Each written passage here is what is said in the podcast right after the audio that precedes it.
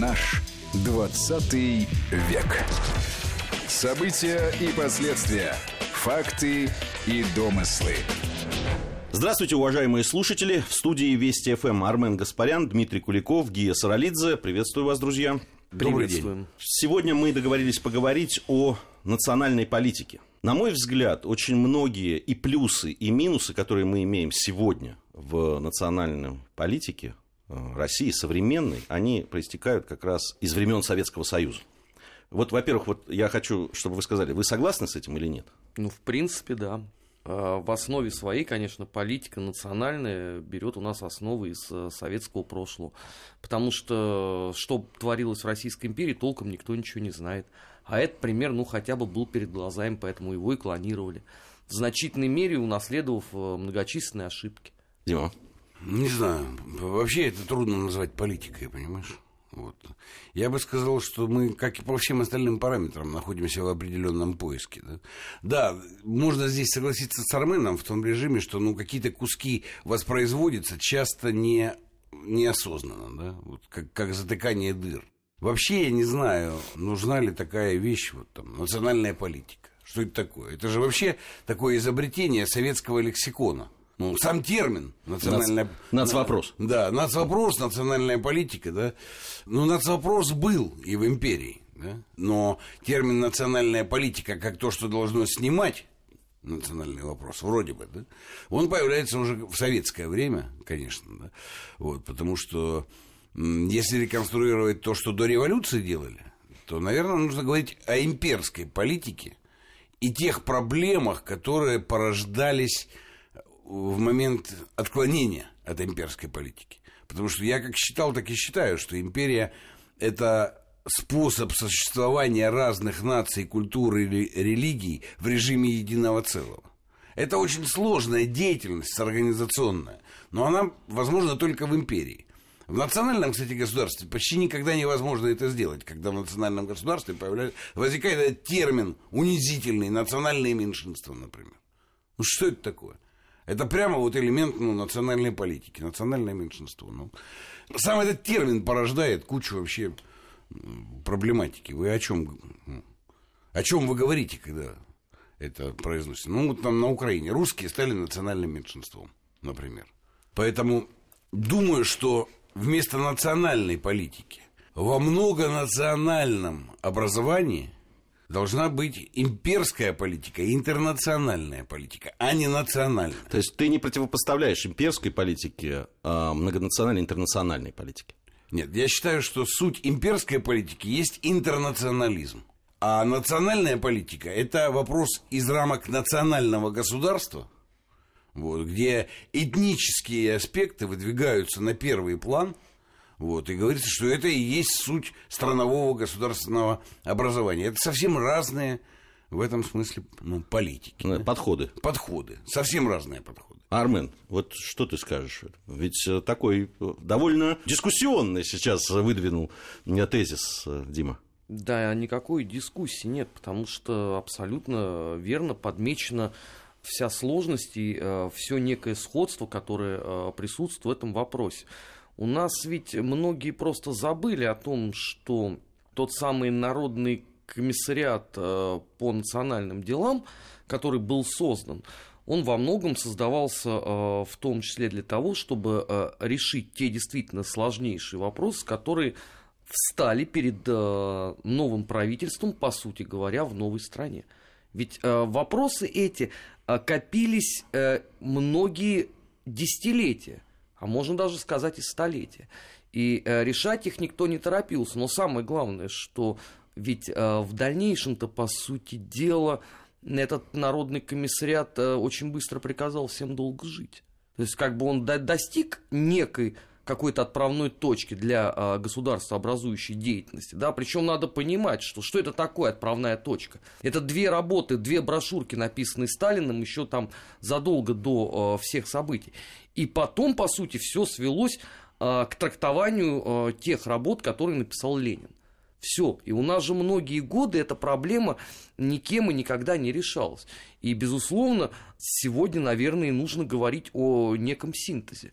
Потому что ведь действительно со многих точек зрения российская федерация, она унаследовала, как бы это, может быть, кому-то неприятно было, да, но значительные черты, а, в том числе и Российской империи, равно как и Советского Союза.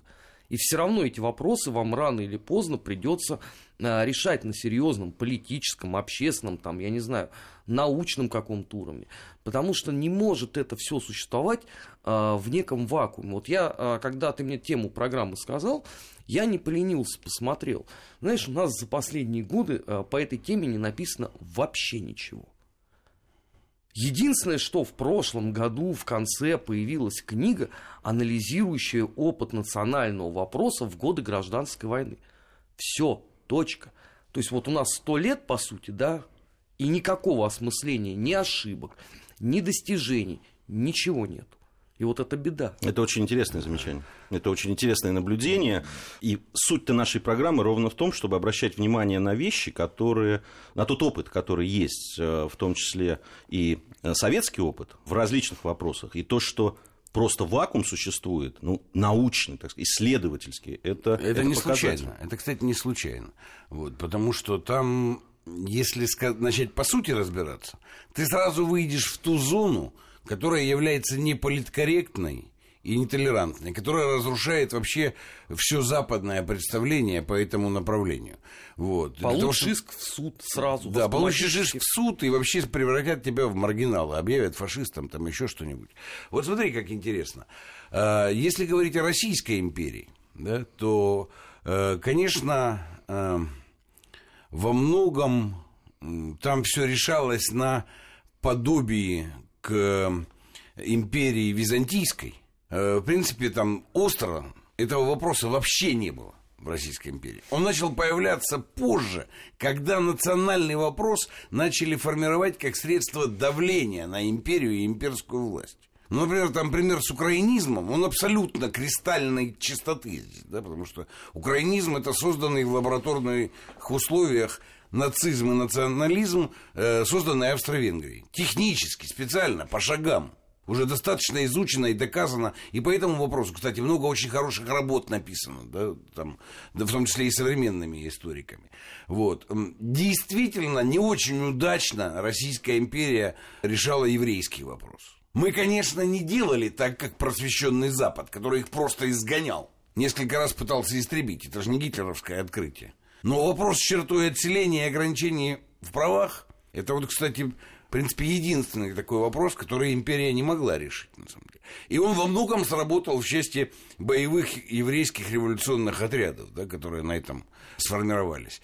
Ну или там противоречия, которые возникали на самом юге, в Киргизии, да, на излете империи. Но это во многом сформированный национализм и даже нацизм как средство, опять же, давления, ослабляющее государство. Вот, например, советский проект, я считаю, что причиной его крушения не был, не был национальный вопрос. По мере того, как рушился советский проект, национальный вопрос начал обостряться, начал обостряться и всплывать. То есть обратная логическая зависимость. В этом смысле Советский Союз даже пошел дальше Российской империи, да, потому что была такая абстракция, как советский человек, которая, в принципе, выравнивала всех. Внутри этой абстракции ну, вопросов не стояло. Это, кстати, было там помощнее, чем в Византии, где мы ромеи. Мы там не сирийцы, не арабы, не греки, не там, египтяне, ромеи, римляне. Да? Вот. И это снимало, снимало эту постановку э, вопроса. Выполняет ли сегодня у нас ну, название «россияне» да, такую функцию. Теоретически, наверное, может выполнять, да, но тут надо очень много дорабатывать. А что является содержанием понятия «россиянин» для того, чтобы оно работало? Ну, тут, тут работа непочатый край.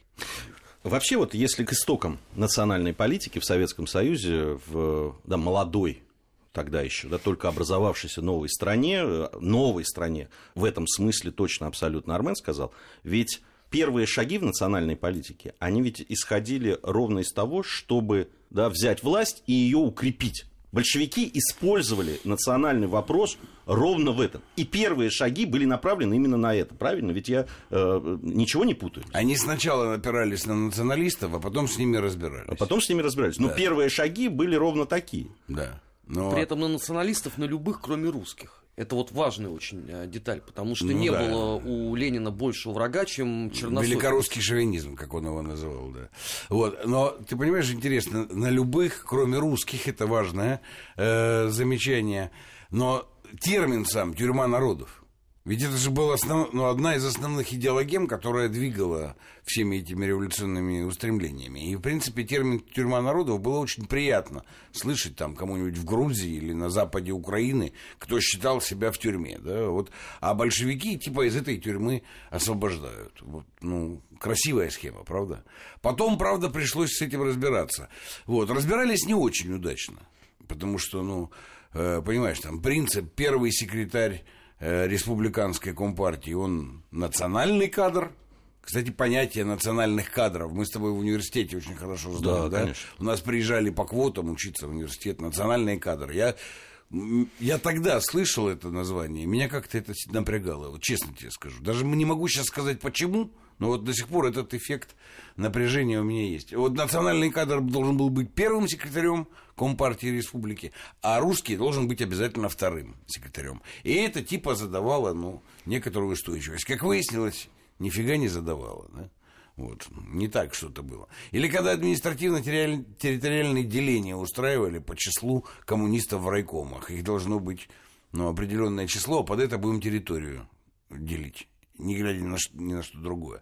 Да, но про Украину давай вспомним, тоже же интересно. Как создавали эту Украину и заманивали нациков внутрь социалистического лагеря. Ведь, м, как правильно наш товарищ Корнилов пишет про э, Донецко-Криворожскую республику сначала, а потом нужно помнить, что столицей советской Украины очень долго был город Харьков, потому что он был русским, понимаешь? И к Украине не имел никакого принципиального отношения, даже в то время. Вот. А э, столицу Советской Украины ни в Киеве, ни во Львове разместить было нельзя, потому что ну, она бы не была столицей Украины и, и советской не была бы. Вот ну, в чем проблема. Но там проблемы, э, безусловно, это ты подчеркнул, но они же исходили еще из э, самого вот этой дискуссии по поводу автономизации, либо это будут как автономные... Ну, это, в общем, Э, са- единственная дискуссия, которая признавалась как дискуссия между Сталиным и Лениным. Да. Но если даже не дискуссия, то разночтение. да? Потому Ну, что ну, это- Сталин... мне, мне кажется, это была дискуссия, которую потом предпочли назвать э, разночтением. Да. Все-таки это принципиально разные были подходы к тому, к самой организации многонационального государства. И, в принципе, Сталин не рассматривал формулу союза э, как адекватную. Он гораздо ближе был к имперской концепции того, что культурных автономий Культурных автономий. может быть сколько угодно. Я в этом смысле точно так же считаю. Культурно-языковых автономий может быть столько, сколько угодно. И здесь, кстати, не важно меньшинство, малая нация, малый народ, большой народ, по численности крупный, не важно. А единое право, куль- ну, культурной автономии с возможностями языка, там, литературы, ну, всего, что должно быть при этом. При этом политически должна быть совершенно единая сплошная структура государства или империи которая позволяет свои э, национальные все предпочтения абсолютно свободно реализовывать. Но национальные предпочтения не должны влиять на политику. Я вот хочу, Армен, э, спросить твое мнение по, по- как раз по этому поводу. Это и дискуссия это, и сама да, суть ее. Это национальная политика или это вопрос э, государственного строительства? Ну, прежде всего, давайте я поправлю. Это была дискуссия вовсе не между Лениным и Сталиным, а между Сталиным и Каменевым. Потому что вот вся вот эта переписка о том, как именно должен создаваться Советский Союз, она велась вот между этими двумя людьми. А Ленин потом просто это все запросил, крайне внимательно читал, и потом он, собственно говоря, выносит вердикт. Другой ведь вопрос, что у нас Каменев после 1937 года из истории выпадает, поэтому все, в общем, взваливается на уже на тот момент серьезно больного человека Ленина. Это первый момент. Второй момент. Безусловно, там речь шла не о национальном вопросе. Э, Модель предлагалась э, выстраивать э, действительно Советский Союз как Красную империю. И ничего постыдного и позорного, позорного в этом не было. Другой ведь момент, что это сделать было нельзя при живом Ленине. И вообще при всех живых старых политкоторжанах. Потому что тогда тут же на повестку дня а, вставал вопрос, а ради чего все это? А где же тюрьма народов, да? Во-первых, где- куда делась тюрьма народов за пять лет? Во-вторых, слушайте, ну в экономике вы и так НЭП ввели. А это, между прочим, вступление в скверну, в серьезную. А тут вы предлагаете ровно по такому же принципу, как была сделана Российская империя, еще первое государство рабочих крестьян. Я, я бы сказал, что это гораздо радикальнее все, потому что все-таки империя, она-то оставалась цельной, да, были губернии там и так далее. И, и, и, кстати, губернии не совсем по национальным да, признакам там, а уж вот республики, они, во-первых, по национальному признаку, Э, во-вторых, э, да, вот уже говорил об этом Дима, с национальными кадрами и так далее. То есть это такие создания квази-государств, внутри государства. Интересно, что э, горячее всех э, возмутились э, грузинские большевики, которые вот как раз в письме Каменеву указали, что, позвольте, это опять тюрьма народов со всеми вытекающими оттуда последствиями. А вот э, украинские большевики, как это не парадоксально прозвучит, они при голосовании вообще воздержались. То есть у них не было даже вот какой-то единой точки зрения, то как должна э, формироваться э, государственность теперь уже советская. Нац вопрос в том виде, в каком вот мы сейчас это обсуждаем, да, он меньше всего всех тогда волновал. А, потому что у нас ведь э, был объявлен интернационализм. И мы же искренне думали о том, что сегодня у нас республик 5, но все мы советские люди, а завтра их там будет 50 или 100. Характерно с этой точки зрения ведь заключение Московского договора с Турцией, когда часть Грузии туркам отдали, да, взамен что-то Азербайджану присоединили. Почему? Потому что все искренне думали, ребят, ну это на год, ну максимум на два. И потом будем принимать мы там Стамбульскую Советскую Социалистическую Республику в общие братские ряды.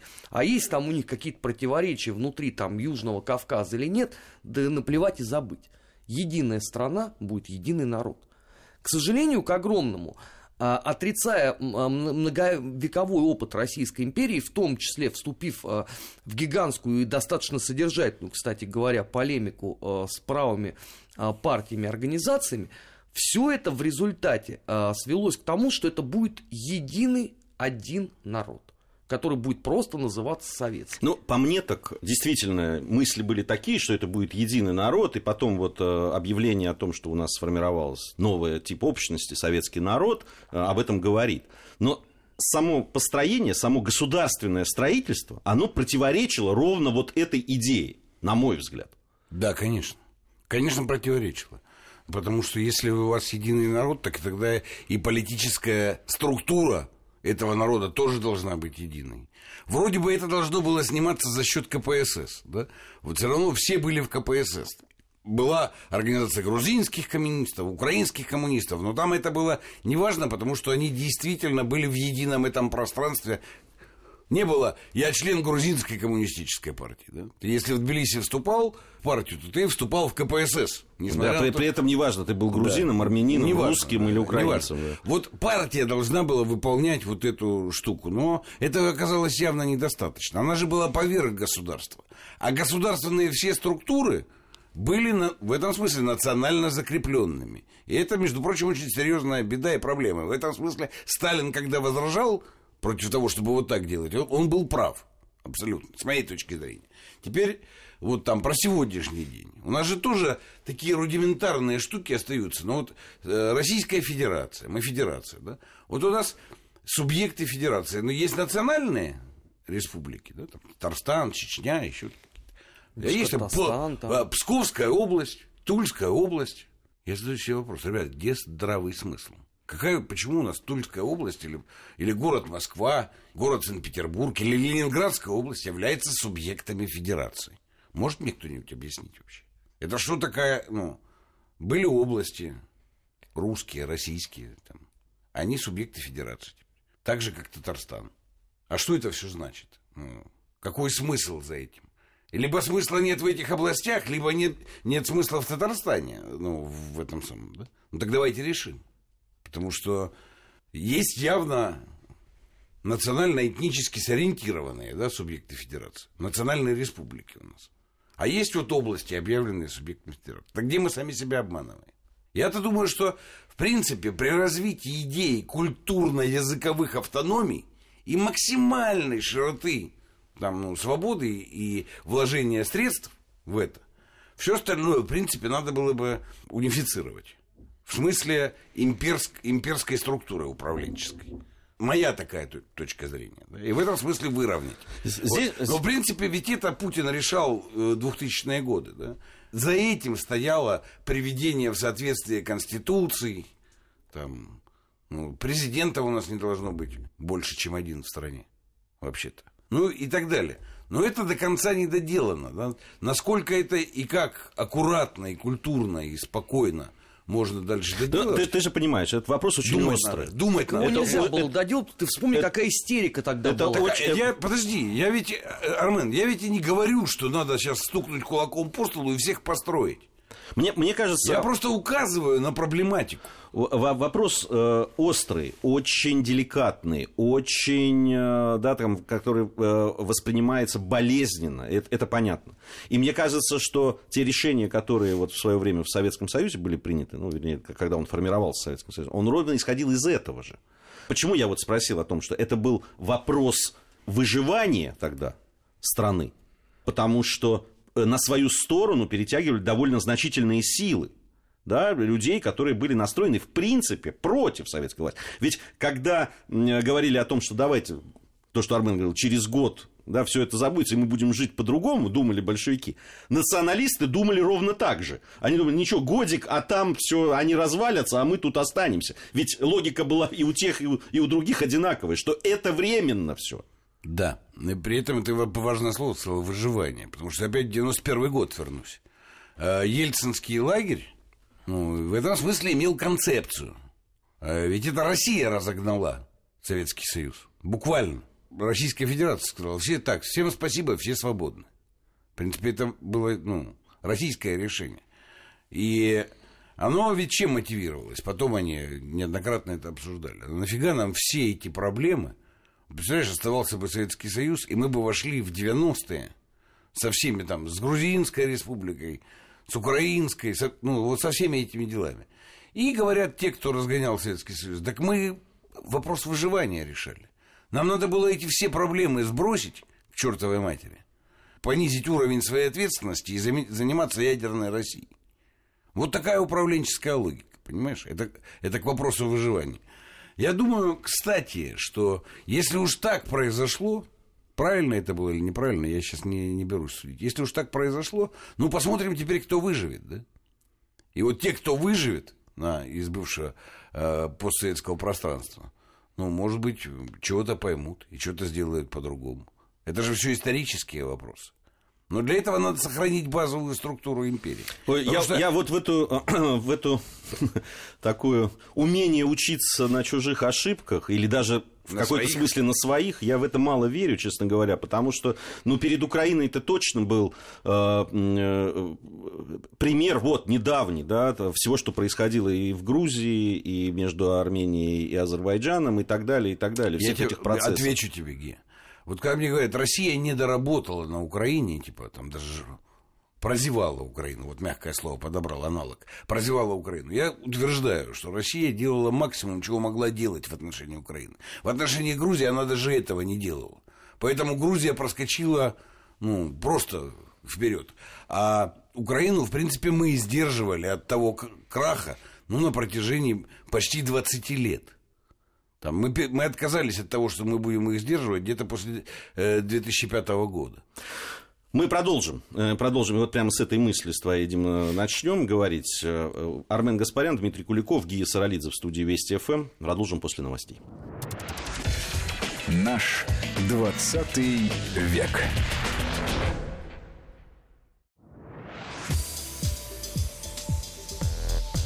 Наш 20 век. События и последствия. Факты и домыслы. Продолжаем нашу программу. В студии Вести ФМ Армен Гаспарян, Дмитрий Куликов, Гия Саралидзе. Сегодня о национальной политике мы говорим. Конечно, связываем ее с тем, что э, имеем на современном этапе. Э, вот говорил я в самом начале в, о том, о тех плюсах, минусах, ошибках. И вот как раз наш разговор об этом идет. И эта связь, конечно, она, э, безусловно, э, прослеживается. И то, Дима, о чем ты начал говорить вот в предыдущей части программы, о том, да, какие действия привели к тому, что произошло на той же Украине, например.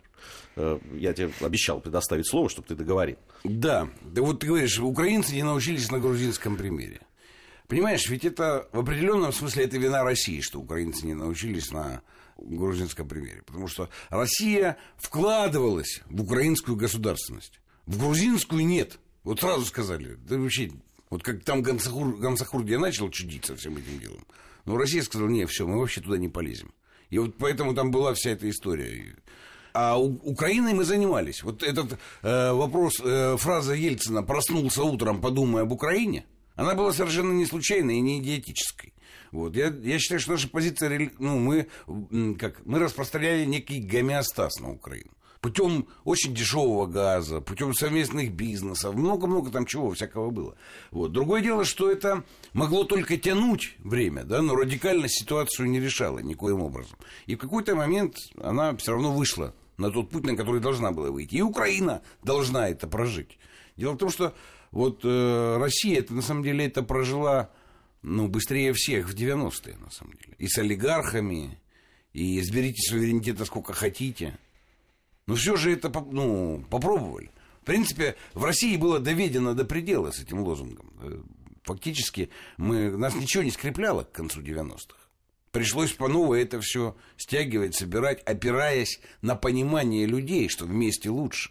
Ну, в том числе и по Чечне это было понятно. Как, бы там военное решение, какое бы оно ни было, но часть чеченской элиты решила, что вместе лучше. И народ чеченский решил, что вместе лучше. Сделал свой выбор, понимаешь? Ну, если бы он был мотивирован только вооруженным воздействием нашим, ничего бы не было. Он мотивирован много чем еще другим. Ну, также и в, ну, в отношении всех других наших субъектов федерации в России. Мы просто быстрее это прошли, быстрее осознали. Грузия, несмотря вот на распад, она же до сих пор не осознала. Ну, ты можешь меня со мной не согласиться, да, но для категоричности моя позиция такая. До сих пор не осознала. Когда Украина сейчас в, в условиях гражданской войны принимает приоритет вступления в НАТО, убирание русского языка из телевидения абсолютно, то для меня это означает, что они стремятся дальше к распаду. Они стремятся к тому, чтобы, ну, в принципе, был потом этно-украинский заповедник где-то в, ну, в районе Львова. И его как-то, как заповедник бы содержали. Как латышский заповедник существует. Эт, этно-заповедник, да, латышский. А больше ведь никакой Латвии нет. Есть этно-латышский заповедник. Ну, все. Потому что там нет ни деятельности, ни экономики, ничего. Даже с культуры. Нет, в этом смысле нет культуры, потому что есть этнокультура, которую в музей можно поместить. Кстати, во многом созданная в советские времена. А современная латышская культура есть? Можно нескромный вопрос задать? Не, ну, наверное, наверняка а, какая-то есть, подожди, безусловно. Другое дело, да, что мы мало что об этом. Какая-то есть. Что, новые, новые эти узоры на вышиванках они придумали? Вышиванки из, из другой. Нет, но ну, у них свои вышиванки, вот, неважно. У всех же есть своя вышиванка. А у грузин газарик, понимаешь? Но мы можем спорить долго, что круче, косоворотка русская или грузинский газарик. Нам это сильно поможет. Кстати, где грузинский кинематограф блестящий, мирового масштаба? Ну, кинематограф сохранился. Сохранился он, э, уже трудно, конечно, его сравнивать с то, что было в советское время. Он, он, сохранился. Хорошо, есть... а где грузинский футбол мирового масштаба? Извини, на, больную... Да, извини, что мы давим на... Я понимаю, о чем вы говорите. Ну, нет, я вообще нет никакого стремления, ну, как-то обидеть. Если это так прозвучало, я прошу прощения заранее. Но для меня это важно просто как иллюстрация того, что когда же мы осознаем, что вместе мы сильнее, что вместе мы мощнее, и что мы вместе добиваемся таких вещей, которые по раздельности, в принципе, за всю историю каждый кавказский народ грузины любят. У них тысячелетняя, многотысячелетняя история. Конечно. А у армян еще есть. более многотысячелетняя история. Что вместе за совместную историю мы добиваемся больше друг для друга, чем ну, вот по раздельности. Но здесь, здесь, видишь, это, это трудно объяснить, тем более в рамках одной а программы. я не пытаюсь объяснить, да, я, это, я скорее ставлю вопрос. Здесь, э, да, вопрос можно поставить. Э, можно по этому поводу дискутировать. Я вот поеду совсем скоро в Грузию, как раз ровно такая площадка будет создана, на которой можно будет говорить и о современной политике, и о взаимоотношениях, и о том, да, как раз и об этом можно будет поговорить, тем более там будут молодые журналисты из всех э, стран Закавказья, из Армении, из Азербайджана, из Грузии, и российские э, будут и политологи известные, и журналисты принимать участие. Будет интересно по этому поводу поговорить. Не первый раз я еду на такие мероприятия. Это всегда очень любопытно, потому что, конечно, у молодых людей э, сознание ну, измененное, безусловно. В рамках, даже живущих таких уже несколько, несмотря на возможности, открытость и так далее, проблемы есть с мировоззрением и с восприятием того, в том числе и общей истории. Другое дело, что это э, заставить ведь нельзя.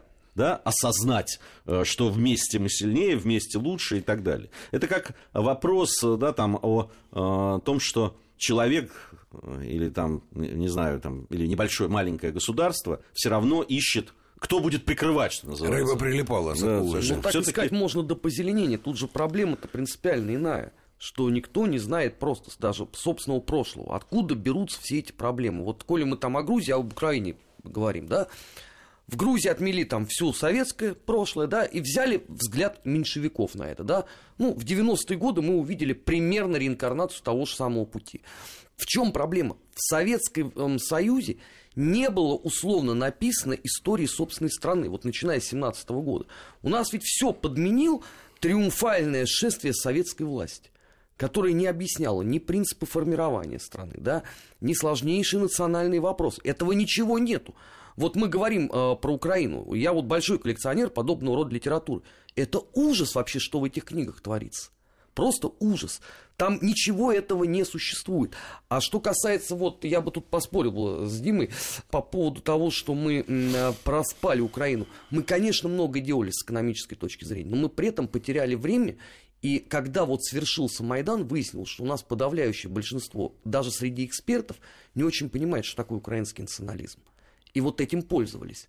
Мы, к сожалению, а, создали сами себе на ровном месте миф какой-то, да, что украинский национализм, ну, это что-то такое очень далекое, времен там, условно, последний раз Петлюры, которое умерло все и не сохранилось.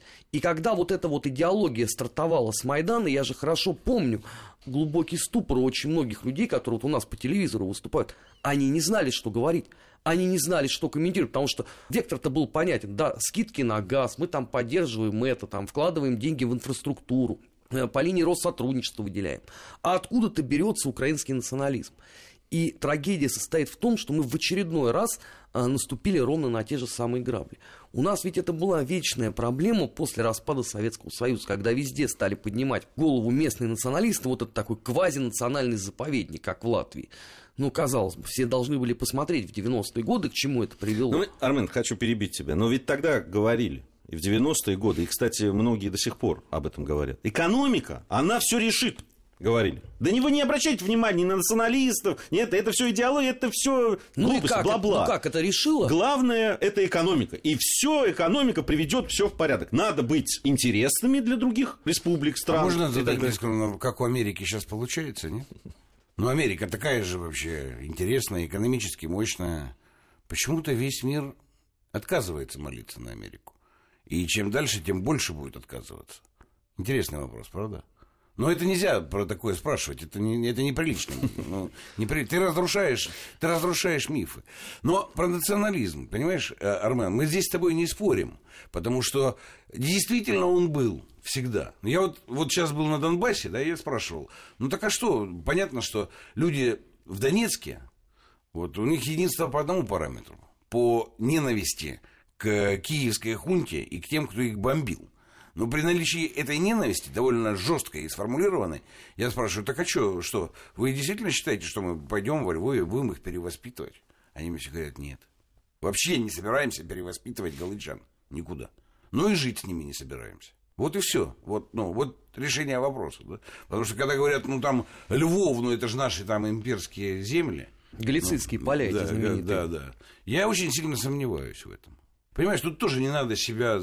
Ты понимаешь, но они выучили вот этот урок, к сожалению, ценой собственной крови в 21 столетии. А многие до сих пор, те, кто не очень следит за этой историей, они повторяют постулаты все того же Затонского, что все равно это должна быть единая Украина, наш братский народ. И никуда они от этого не денутся, потому что подавляющее большинство, уже даже там эту фамилию никто не слышал, они все равно будут мыслить ровно вот в этих векторах, потому что у нас не исследовано ничего толком. Не исследовано, согласен с тобой. Потому что есть такой феномен, например, как поезда Львов-Москва. Сейчас переполненные, чуть ли на крышах не едут, понимаешь? Война идет, агрессор. А из Львова, прямо на станции Львова набивается полный поезд. Билетов не купишь, едет до Москвы. Вот, при том, что... То есть экономически все-таки работают рычаги. Ты понимаешь, это не знаю, какие... Ну, война войной, обед по распорядку. А я, а я не знаю, экономические ли это, понимаешь? Потому что это не вопрос экономики, это вопрос выживания. Потому что люди решают выжи... вопрос выживания своих семей, Гия. Причем какая к черту экономика? Экономика это учет и расчет. Люди едут для того, чтобы кормить свои семьи. И ну, это тоже можно такой народной экономикой ну, назвать. Понимаешь, выживание семьи это тоже экономика, да? да? Ты что, свой дебет с кредитом сводишь. Мы продолжим. Немножко мы ушли в сторону от заявленной темы. Она на самом деле тема та же, про которую мы говорим, но все-таки хотелось бы и внутри страны поговорить э, нашей, то, что сейчас происходит, и, и как это связано с тем, что было в 20 веке. Армен Гаспарян, Дмитрий Куликов, Гия Саралидзе. Совсем скоро продолжим. Наш 20 век.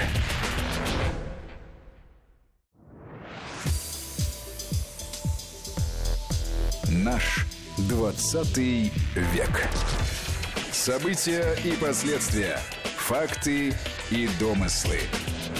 Продолжаем нашу программу. Армен Гаспарян, Дмитрий Куликов, Гия Саралидзе в студии Вести ФМ. Сегодня о национальной политике. А, мы говорим о национальной политике в Советском Союзе, как она формировалась, какие плюсы, минусы с нашей точки зрения а, были, как это отразилось на нашей современности, на сегодняшнем дне. По поводу того, что происходит у нас учитываем ли мы опыт вообще опыт, и положительный, и отрицательный, он в любом случае опыт, да, и отрицательный тоже опыт, из которого можно делать выводы.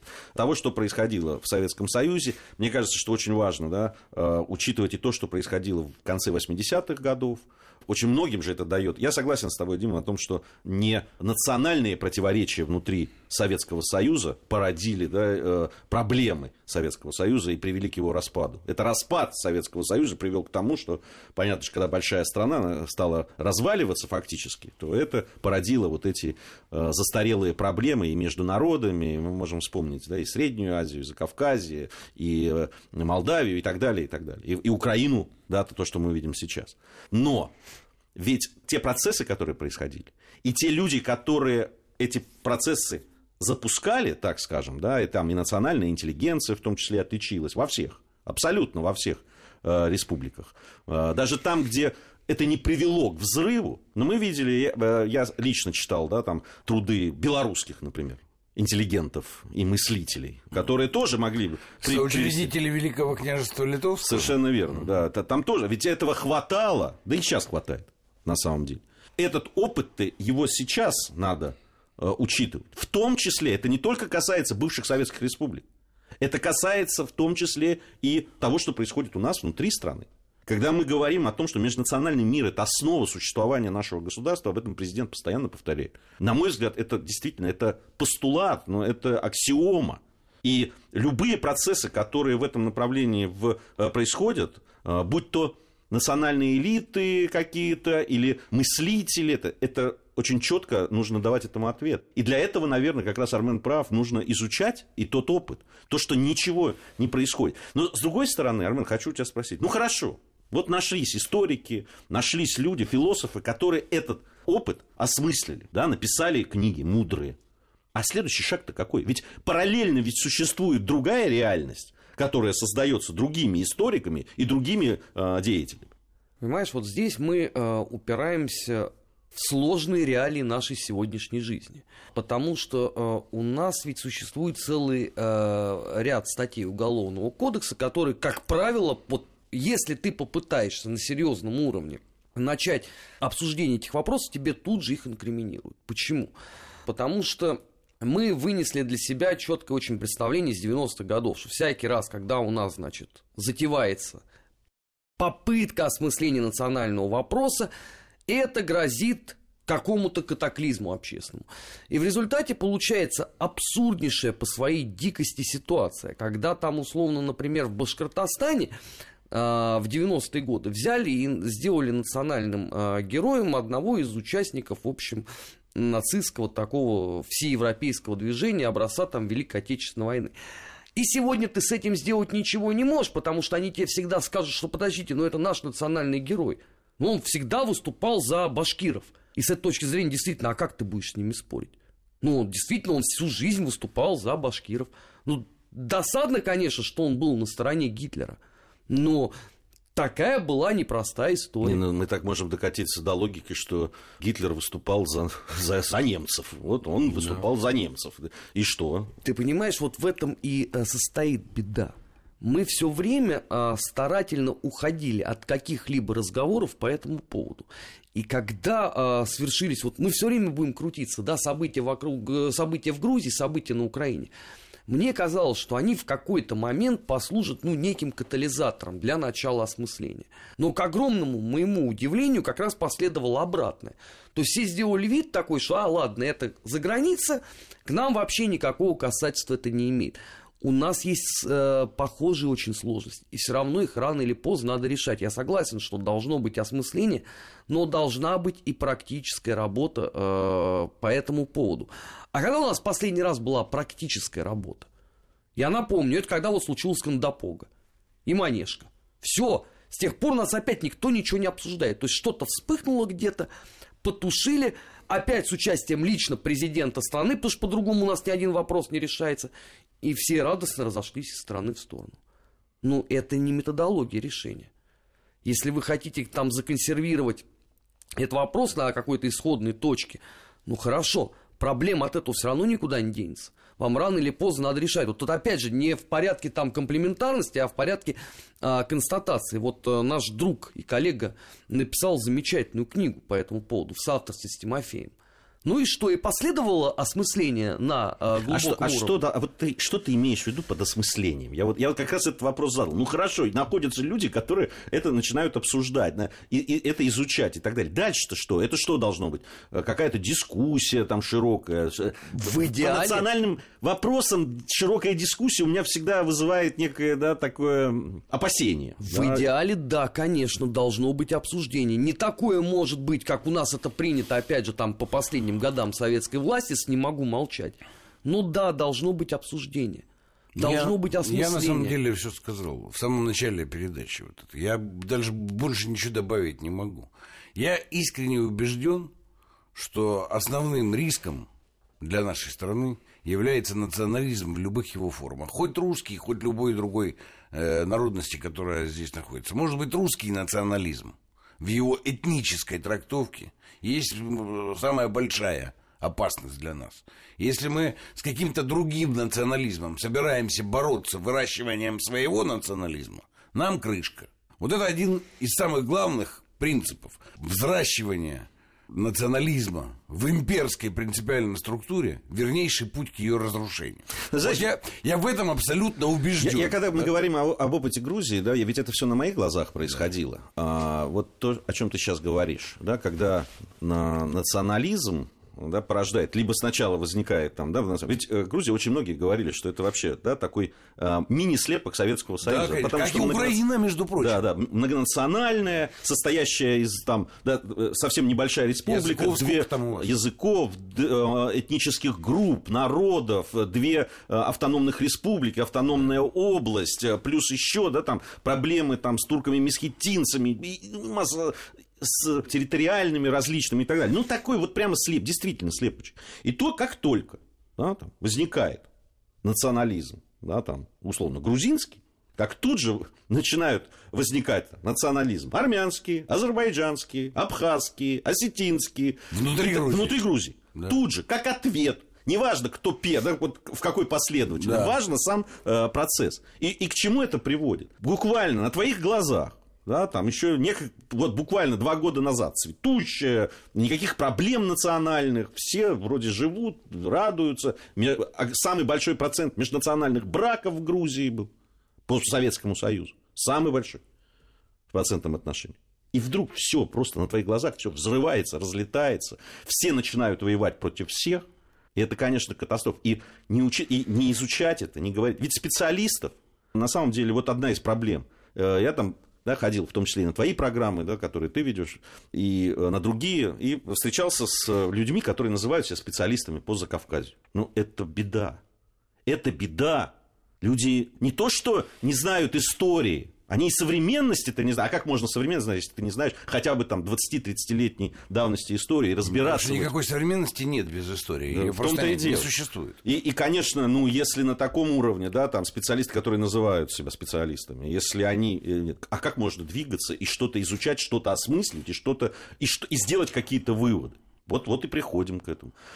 Я даже уверен, что все-таки по Украине у нас специалистов больше, которые действительно разбираются во всех тонкостях. Хотя, и не мне тебе говорить, Дима, что есть люди, которые, ну, тоже далеки от, того, от тех процессов, в том числе исторически. И когда говорят... И политически тоже и самое. политически, Сколько, да. видите, там партий у вас в Верховной Раде? Вот Часто задаваемый вопрос. Я уже не говорю про то, да, там вот э, такое доскональное изучение вопроса, как у Армена оно есть. Вот и получается. Да, Вот при то- том, что с другой точки зрения, знаешь, Армен, тут же есть другая крайность, да, диалектика. А какая к черту разница, сколько там у нее партий, да, потому что если ты, ну, смотришь на проблему с другой стороны, да, глобально, то это не имеет значения. А если ты смотришь локально, то тогда это имеет супер значение. Так дело не в том, что мы не знаем, сколько партий. Мы даже не знаем часто, как мы смотрим на это, да, то есть, ну, с какой позиции, и что нам надо знать. И когда нам, например, надо знать ну, принципиальные исторические тренды, мы считаем партии в Раде. А когда нам надо знать, сколько партий в это самое, мы изучаем творчество Шевченко для этого. Вот тут еще и такая проблематика есть. Я понимаешь? почему и говорю, нет Во- осмысления. Да, во, во всем этом. Вот, но, но я думаю, что простого решения здесь не будет. Не будет простого решения. Вот. Единственное, что нас может ну, спасти и время для этого осмысления дать, историческое. Мы должны держаться своих имперских корней. Мне очень нравится, что многие люди сейчас начали говорить, я русский татарин, я русский армянин, я там русский чеченец, я русский еврей. Это, это очень хорошая сдвижка, очень правильная, с моей точки зрения. Да? И нам надо, вот нам надо держаться этого, это очень важно. Я за национальное, этническое, культурное разнообразие. Чем больше оно будет, тем больше у человечества возможностей, в принципе, потенциально. Я против всякой унификации. При этом хочу сказать, империя – это то, что противостоит унификации всегда, потому что оно дает возможность всем внутри некоторого процесса ну, быть разными. Кстати, вся история Российской империи это доказывает. Да? Там, ты про Грузию мне скажешь, э, но Грузия достигла уже ну, некоторого расцвета в рамках Российской империи. Да, и, и в этом смысле все было нормально. И Оно было гораздо больше, чем Мы- до того момента, когда она туда попросилась. Можем И отдельно. про Украину точно так же. Можем И отдельно поговорить об этом. К сожалению, время нашей программы подошло к концу. Армен Гаспарян, Дмитрий Куликов, Гия Саралидзе были в студии Вести ФМ. Большое спасибо за этот разговор и, надеюсь, э, скоро встретимся. Наш 20 век.